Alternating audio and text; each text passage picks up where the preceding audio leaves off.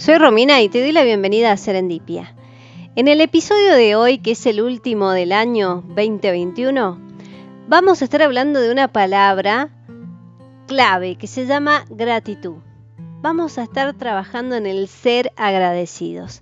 ¿Viste cuando comienza el cierre de año y empezás a hacer el balance? ¿Cómo estuvo el activo, el pasivo de tus emociones, de lo que ganaste, de lo que perdiste?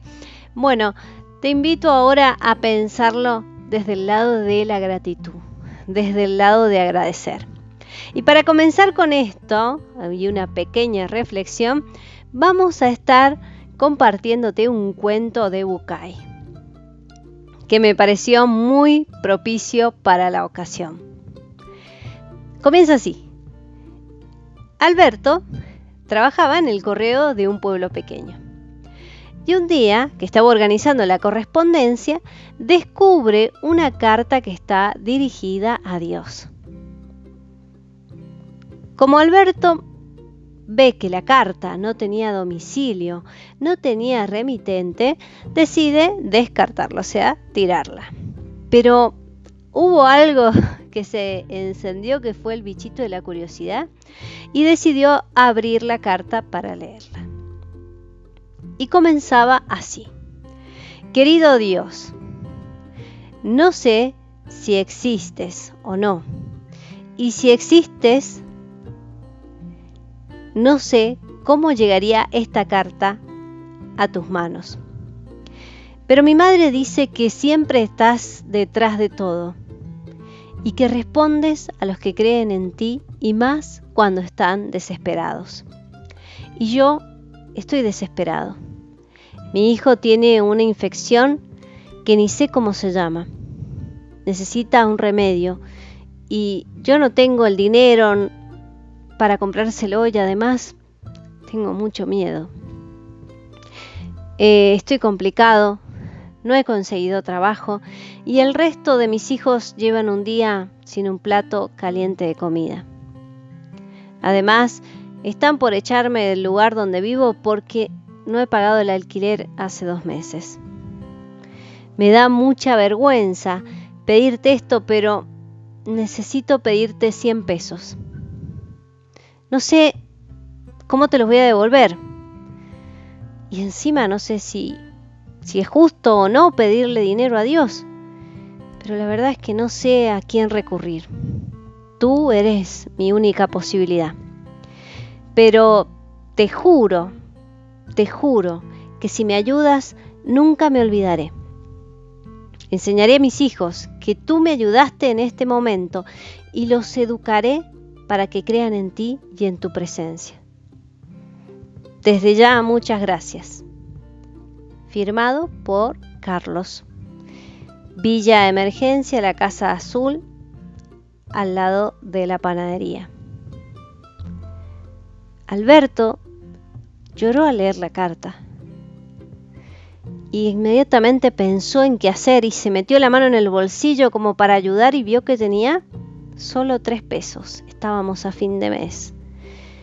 Pero se conmovió tanto que decidió recorrer el correo mostrando la carta en la mano, llevando la carta en la mano, y todos se conmovían. Todos pusieron un poco, uno dos, otro tres, otro cuatro, otro cinco pesos. Puso hasta el chico de los mandados.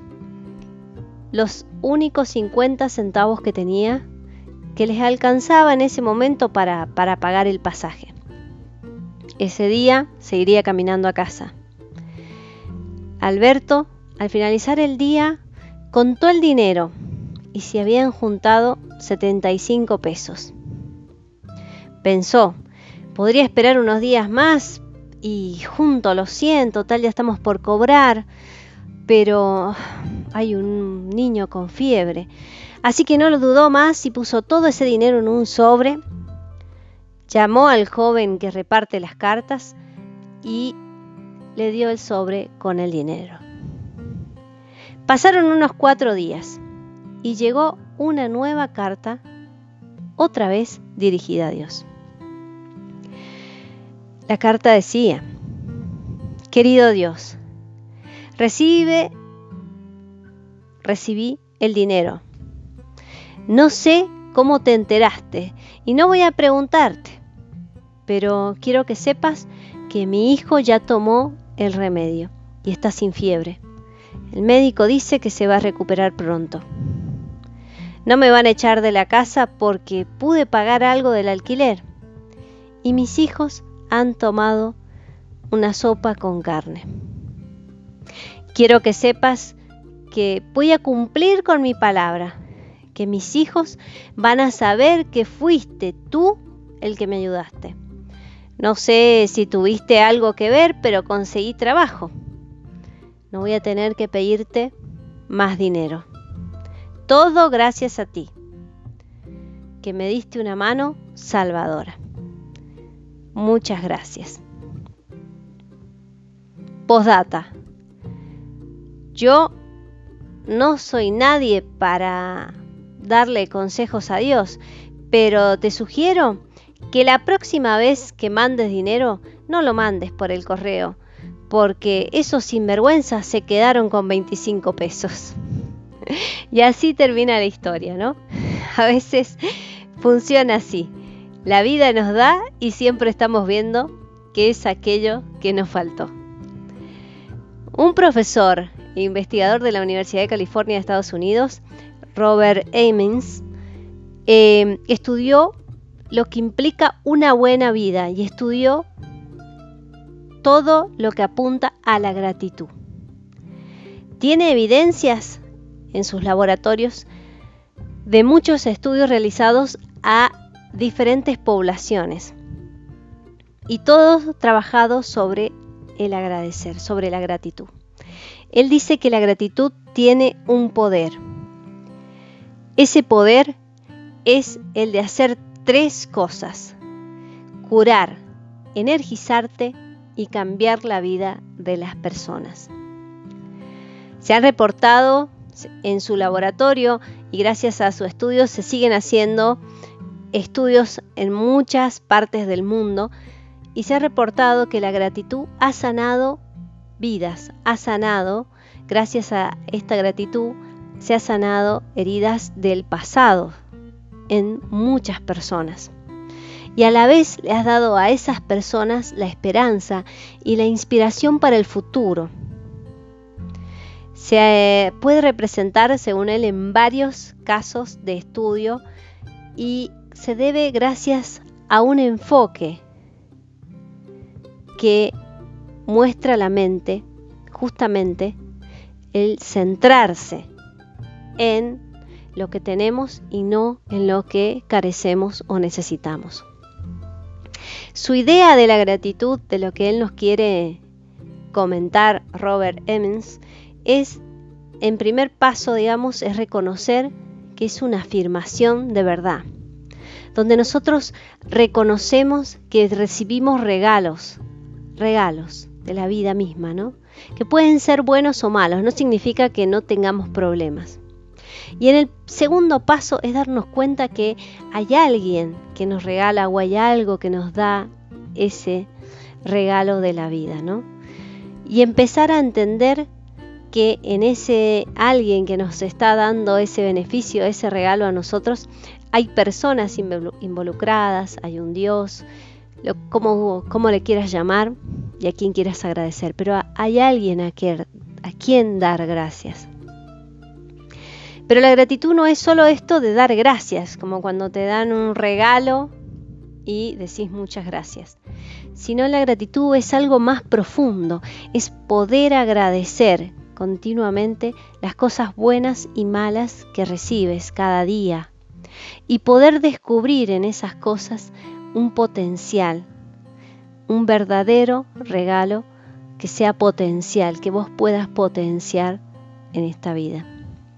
Emmons pudo confirmar que las personas más agradecidas tienen mayor éxito en la vida, son más felices, tienden a sentirse más satisfechos, también a hacer cosas buenas por los demás.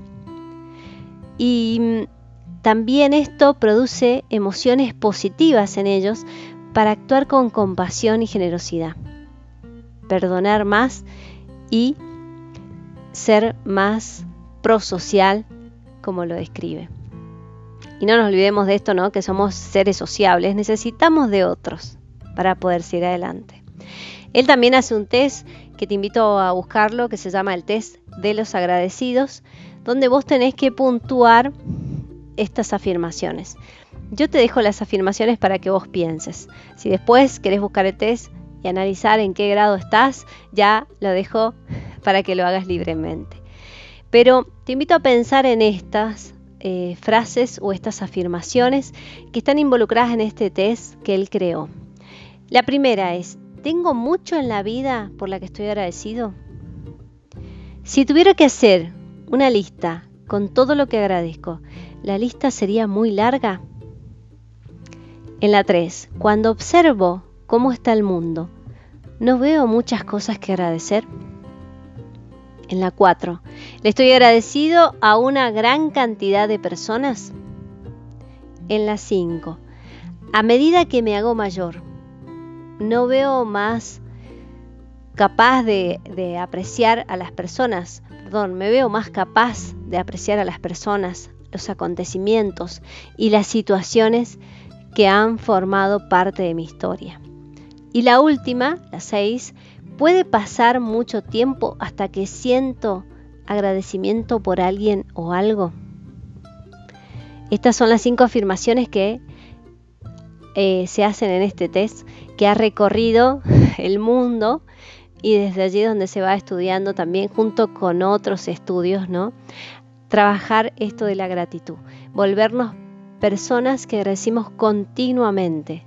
El estar agradecidos nos abre el cerebro, nos abre un mundo de posibilidades en la mente y en la vida diaria para poder reconocer las ventajas, los beneficios y todo lo que tenemos. Así que te invito a cerrar este año 2021 pensando en agradecer por tu salud, en agradecer el trabajo, en agradecer la familia, en agradecer por los amigos, en agradecer, no sé, por tus, por tus mascotas, por todo lo que tenés, por todo lo que pasaste, porque por algo lo pasaste, para cambiar algo, para aprender algo, para dejar tu historia marcada, ¿sí? Y si pasaste algo muy fuerte, también reconocete que tuviste la capacidad de pasarlo adelante y que ahora podés contar la historia a otras personas motivándolas a seguir adelante.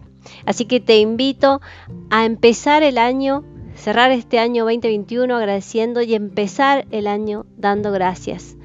Más allá de que planifiquemos ¿no? todo lo que esperamos para este nuevo año.